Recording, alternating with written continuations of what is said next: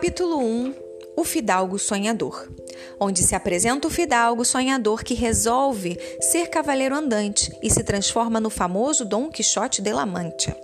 Era um fidalgo arruinado. Vivia na região da Mancha, na Espanha. Possuía apenas uma casa, um pedaço de terra e um cavalo magricela. Jantava carne picada com cebola e vinagre. Comia lentilhas sextas-feiras, aos domingos, quando muito, pombo assado. Só para comer gastava três quartos de sua renda. Com ele moravam uma governanta de idade madura, uma sobrinha de 20 anos e um rapaz que cuidava do cavalo e da terra que lhe pertenciam.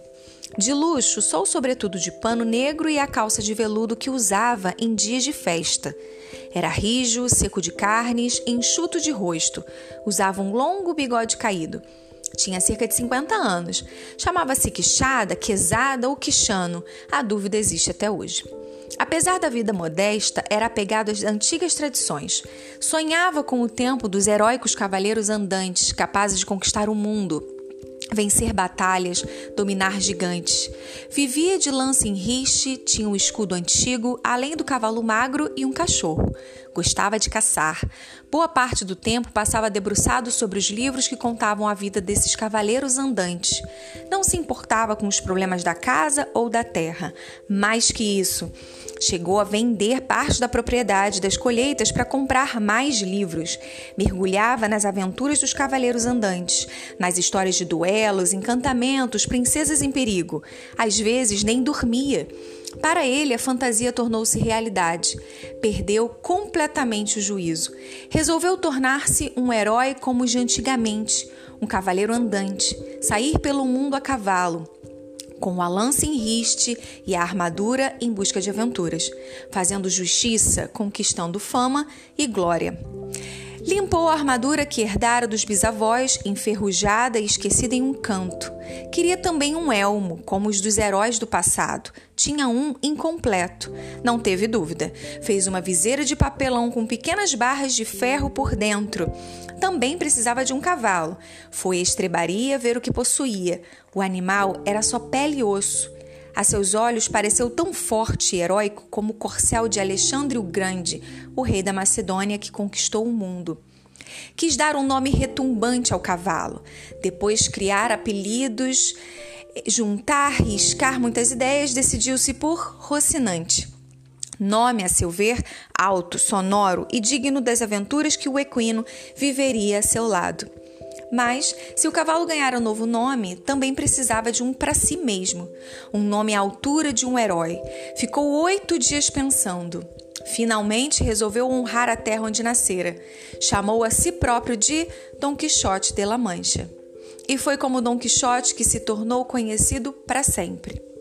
Segundo a tradição, todos os cavaleiros andantes dos romances possuíam uma dama para amar. Era sempre uma dama misteriosa, a quem juravam servir a vida inteira e a quem proclamavam a mais bela entre todas as mulheres do mundo. Ai de quem duvidasse disso! Era ofensa suficiente para provocar um duelo. A essa dama, o cavaleiro dedicava suas vitórias, enviava os vencidos para servi-la e implorar por perdão. Pensava Don Quixote, e se eu encontrar o gigante Caracuciambro, senhor da ilha de Malidrânia, tenho que enviá-lo de joelhos à minha amada para que fale de minha vitória? Só havia um problema: não conhecia uma mulher a quem se dedicar. Não namorava, não estava apaixonado. Urgia encontrar tal dama para amar, mesmo que fosse à distância. Dom Quixote ruminou a ideia durante algum tempo. Havia na região uma camponesa por quem no passado estivera enamorado. Embora, ao que se saiba, ela nunca tomou conhecimento nem desconfiou dessa paixão. Chamava-se Aldonça Lourenço. Decidiu. Será ela a dama dos meus pensamentos, a senhora do meu coração. Decidiu chamá-la Dulcinéia del Toboso, por ser Toboso a aldeia onde a moça vivia. Em sua imaginação, ela passou a ser uma princesa. Não se deu, porém, ao trabalho de avisá-la. A camponesa continuou a seguir sua vida, lavrando e cuidando da terra, sem supor ser a dama a quem Dom Quixote dedicava a vida. Decidiu partir em busca de aventuras. Não avisou ninguém. Em um dia de julho, botou a armadura, pegou o escudo, empunhou a lança e montou o rocinante. Partiu, com grande alegria. a glória o esperava.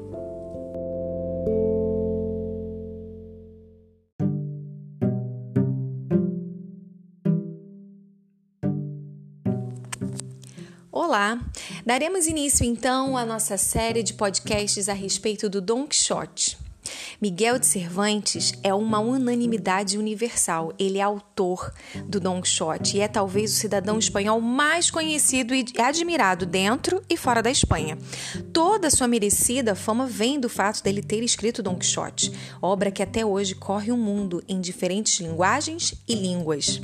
Cinema, teatro, balé, quadros e esculturas, quadrinhos e sites contam e recontam a história do cavaleiro magricela que enfrentava os fortes e defendia os fracos. E nesses encantamentos faz o leitor rir, sorrir e pensar. Você já ouviu falar de Don Quixote? Misto de caricatura e de ideal, homem ao mesmo tempo doido e sonhador. Dom Quixote encanta e diverte a todos, maiores e menores de idade, com pureza e generosidade. Faz rir, sorrir, pensar com as trapalhadas que provocam sua incansável, mas nem sempre adequada luta contra o mal e os maus. Por tudo isso, Cervantes é um dos maiores escritores do mundo e a data de sua morte, 23 de abril, foi escolhida pela Unesco como Dia Internacional do Livro. Até a próxima, pessoal!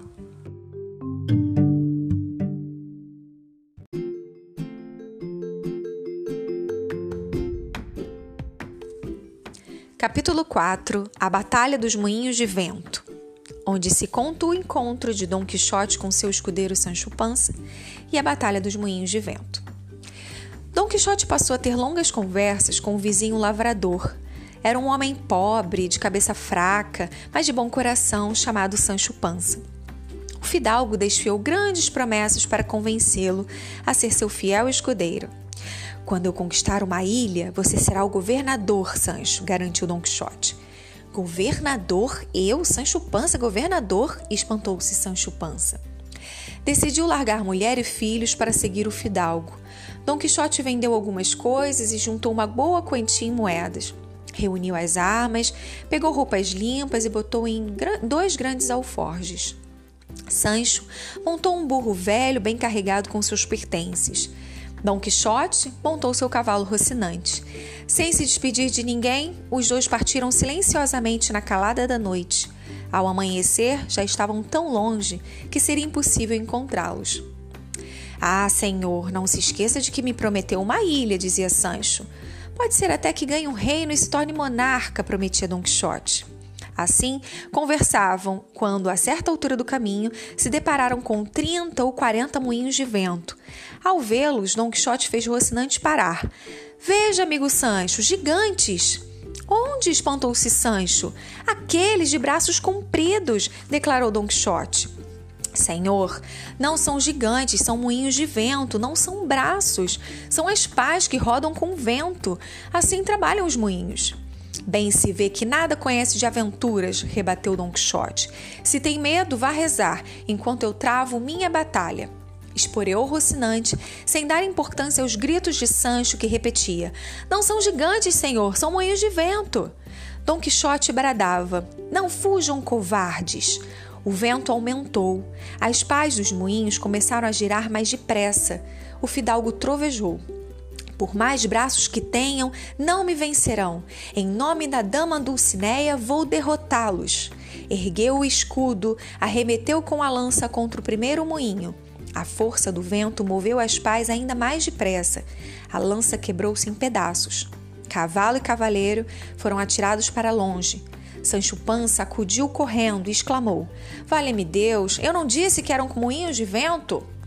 Silêncio, amigo Sancho, rebateu Don Quixote. Foi o feiticeiro Frestão que transformou os gigantes em moinhos para me tirar a glória de vencê-los. Sancho não entendeu muito bem o que seu amo dizia, mas ajudou nosso herói a subir novamente em Rocinante. Dom Quixote lamentava a perda da lança. Sancho comentou: O senhor está machucado, deve ser por causa do tombo. É verdade, não me queixo, porque os cavaleiros andantes sabem suportar os ferimentos pois quando me dói alguma coisa eu berro, garantiu Sancho. Dom Quixote riu da fraqueza de seu escudeiro. Sancho continuou: E agora? Estou com fome. Dom Quixote não tinha apetite. Sancho tirou a comida que trazia no alforge, colocado no lombo do burro e encheu a pança. O fidalgo conseguiu encontrar um galho seco, onde ajustou a ponta de ferro da lança partida. Quando anoiteceu, deitaram-se embaixo de algumas árvores. O fidalgo passou a noite acordado, pensando em sua amada Dulcineia. Sancho, de pança cheia, dormiu profundamente. Não acordou nem com o sol, nem com os passarinhos cantando. Dom Quixote teve que sacudi-lo. Mal abriu os olhos, quis comer outra vez. Tomou mais alguns tragos. Dom Quixote continuava sem fome. Finalmente partiram. Preciso avisá-lo, amigo Sancho. Nunca erga a espada para me defender, por mais perigos que eu corra, a não ser que os atacantes sejam gente da ralé. Contra um cavaleiro, só outro cavaleiro. Nem penso nisso, senhor. Eu sou pacífico, garantiu Sancho. Pela estrada vinham dois frades, na ordem da ordem de São Bento.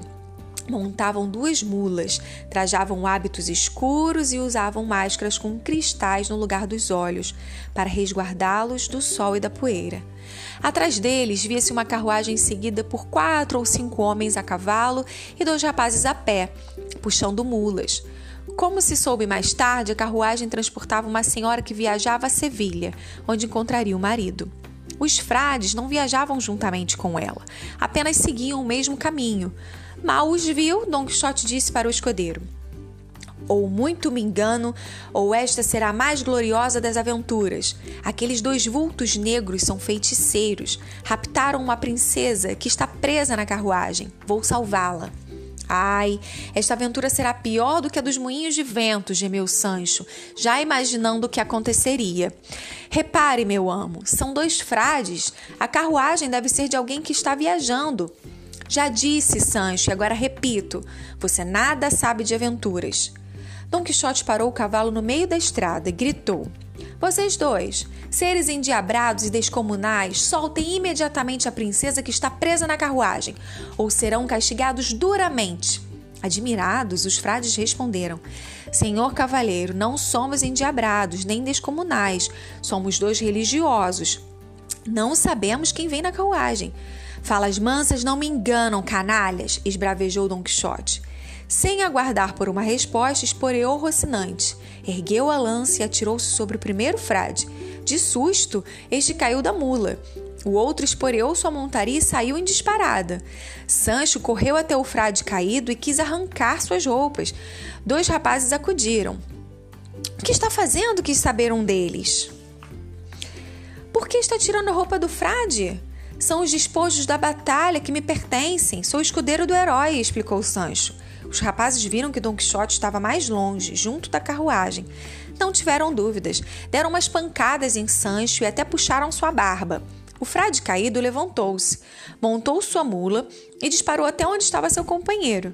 Nenhum dos dois quis esperar o fim da aventura. Fizeram o sinal da cruz e partiram. Enquanto isto, Dom Quixote conversava com uma mulher que estava na carruagem. Agora que a salvei de seus raptores, senhora minha, quero que saiba o meu nome. Sou Dom, sou Dom Quixote de la Mancha. Em agradecimento, só peço que vá até minha amada Dulcineia, conte o que fiz para salvá-la, diga que dedico a, esta, a ela esta vitória. Um dos homens que acompanhava a carruagem aproximou-se. Suma daqui! Não se atreva a falar assim comigo, sou um cavaleiro. Veremos quem é o melhor, gritou o homem. Agora sim, veremos, bradou Dom Quixote jogou a lança no chão, desembainhou a, a espada, ergueu o escudo, partiu para cima do homem. Este também pegou uma espada e arrancou uma almofada da carruagem para usar como escudo. Lutaram. O cocheiro, assustado, afastou a carruagem. O oponente atingiu o ombro de Don Quixote com um golpe duro. O fidalgo só se salvou graças ao escudo. Ó oh, senhora da minha alma, formosa Dulcineia, socorra-me! bradou Don Quixote. Investiu furiosamente de espada erguida. O adversário esperava montado em sua mula. A dama na carruagem rezava, apavorada. Dom Quixote recebeu um novo golpe, que amassou seu elmo e arrancou um pedaço de sua orelha. Mesmo assim, firmou-se nos estribos.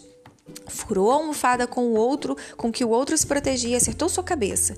O adversário ferido agarrou o pescoço da mula para não cair. Assustado, o animal disparou e jogou o homem no chão. Dom Quixote correu até ele. Renda-se ou corta o seu pescoço. O pobre homem nem conseguia falar. A dama da carruagem gritou: Por tudo que é de mais sagrado, peço que o senhor perdoe. Nosso herói impôs uma condição. Só se ele prometer ir até a minha Dulcinea del Toboso e se colocar à sua disposição para o que ela ordenar. Sem nem mesmo perguntar quem era o Dulcinea, a dama prometeu que assim seria feito. Dom Quixote concedeu o perdão e partiu de cabeça erguida, certo de que mais uma vez havia vencido poderosos inimigos.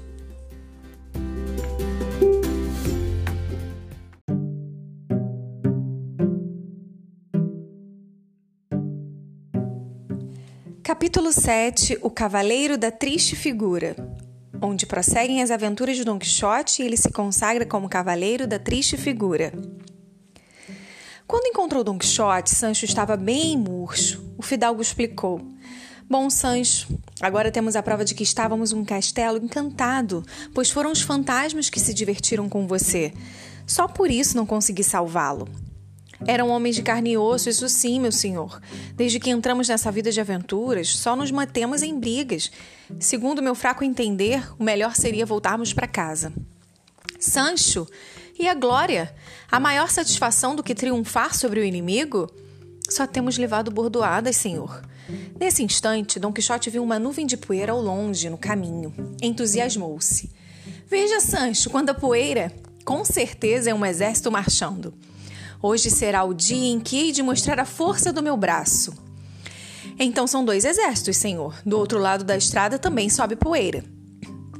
Imediatamente, o fidalgo concluiu que eram dois exércitos prontos a lutar um contra o outro. Tratava-se, na verdade, de dois grandes rebanhos de ovelhas e carneiros. Tanto teimou Dom Quixote que Sancho acabou por acreditar serem mesmo dois exércitos. À nossa frente vem o grande imperador Ali Fanfarrão. Atrás vem seu inimigo, o rei Pentapolim, que sempre entra nas batalhas com o braço direito nu. Estão em luta porque Ali Fanfarrão está enamorado da filha de Pentapolim, que é muito formosa. E além do mais, cristã. Como Ali Fanfarrão é maometano, o pai só consente no casamento se ele se converter ao cristianismo. O pai está certo, faço questão de ajudá-lo, garantiu Sancho. Soltaram o burro de Sancho para lutarem mais à vontade, dominado pela imaginação. Dom Quixote descrevia os exércitos. Falava de cavaleiros, das armas, dos escudos. Um tinha armas de ouro, outro um escudo enfeitado com coroas de prata. Sancho tentava enxergar, mas não viu exército algum. Senhor, não vejo homem, gigante ou cavaleiro, como descreve. Não ouve o relinchar dos cavalos, o toque dos clarins, os tambores? Não, só ouço o balido de ovelhas e carneiros, mais nada. Os rebanhos se aproximavam. Está cego por causa do medo, rebateu Dom Quixote. Quanta covardia! Saia daqui! Lutarei sozinho.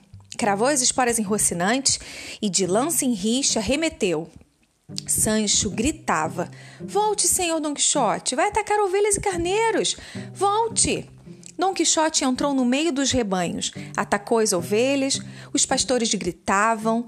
Como o cavaleiro continuou o ataque, pegaram suas fundas, dispararam pedras em suas orelhas. O herói gritava: Onde está ele, fanfarrão? Covarde! Venha sentir a força do meu braço! Um dos pastores acertou-lhe uma pedrada nas costelas, outro no queixo. Dom Quixote caiu do cavalo. Assustados, os pastores fugiram com os rebanhos levando as ovelhas feridas. Sancho gritava e puxava a barba, desesperado com as loucuras de seu senhor. Finalmente foi socorrê-lo. Não avisei que eram ovelhas e carneiros, meu senhor. Dom Quixote retrucou. Foi um feiticeiro que transformou os soldados em carneiros para me tirar a glória de vencer esta batalha. Agora diga, quantos dentes me faltam? De fato, perdera vários dentes, inclusive o do siso, pelo qual tinha especial estima. Sancho procurou os alforjes em busca de algo para socorrer o fidalgo. Só então lembrou que ficaram na hospedaria. Bem arranjados estamos, nem temos o que comer. Neste caso, hoje não comeremos, disse Dom Quixote. Sancho montou o burro, Dom Quixote o cavalo. Procuravam um lugar para descansar. A noite caiu. Continuaram pelo caminho famintos. Subitamente, surpreenderam-se com uma grande quantidade de luzes vindo em sua direção. De longe pareciam estrelas dançando na terra. Só podem ser fantasmas, disse Don Quixote. Ai de mim, mais uma luta. Lá se vão minhas costelas. Acalme-se, estamos em campo aberto. Eu o defenderei.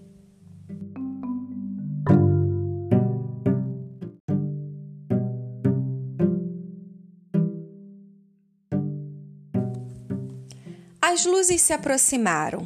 Eram vinte homens a cavalo portando tochas. Logo atrás de uma liteira coberta de tecidos pretos para indicar luto.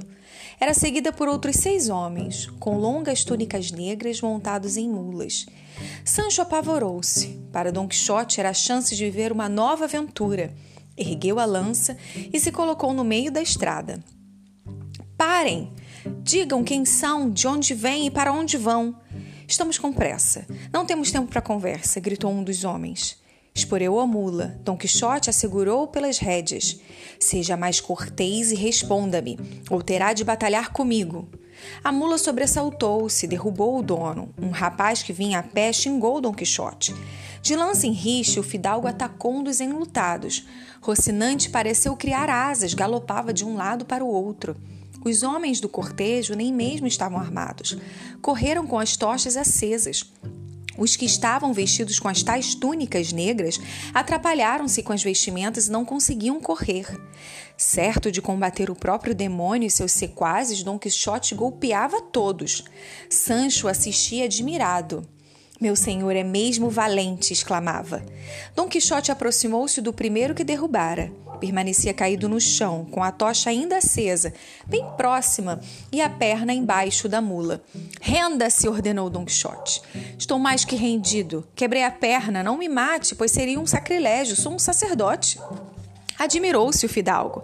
Sacerdote? O que faz no cortejo do demônio? Que demônio, Senhor! Eu e os outros sacerdotes acompanhamos o corpo que está na liteira. Está sendo levado à cidade onde nasceu, para lá ser sepultado. Quem o matou? quis saber o fidalgo. Foi a vontade de Deus. Teve uma febre maligna. Bem, se foi Deus é preciso conformar-se. Sou Dom Quixote de la Mancha. Minha missão é andar pelo mundo endireitando os tortos. Senhor, eu estava bem direito, foi o Senhor que me entortou. Suplico ao Senhor, ajude-me a sair daqui. Minha perna está presa na mula. Dom Quixote chamou Sancho para ajudar, mas o escudeiro estava ocupado em esvaziar o alforge cheio de comida que os padres traziam. Botou tudo que pôde em um saco que amarrou na sela do burro. Só depois resolveu ajudar. Em dois, Dom Quixote e o escudeiro tiraram o sacerdote da má posição em que se encontrava, ergueram a mula e o colocaram em cima dela. Vá se juntar a seus companheiros, ordenou o fidalgo. Sancho emendou. Se perguntarem o nome deste valoroso herói, diga que foi o senhor Dom Quixote de la Mancha, também chamado de o Cavaleiro da Triste Figura. O sacerdote partiu. Dom Quixote quis saber de onde Sancho tinha tirado o título de Cavaleiro da Triste Figura. Quando estava lutando, iluminado pelas tochas, o senhor tinha tão má figura. Acho que é falta de dentes. Foi uma grande inspiração, admirou-se Dom Quixote. Os grandes heróis sempre foram homenageados com apelidos.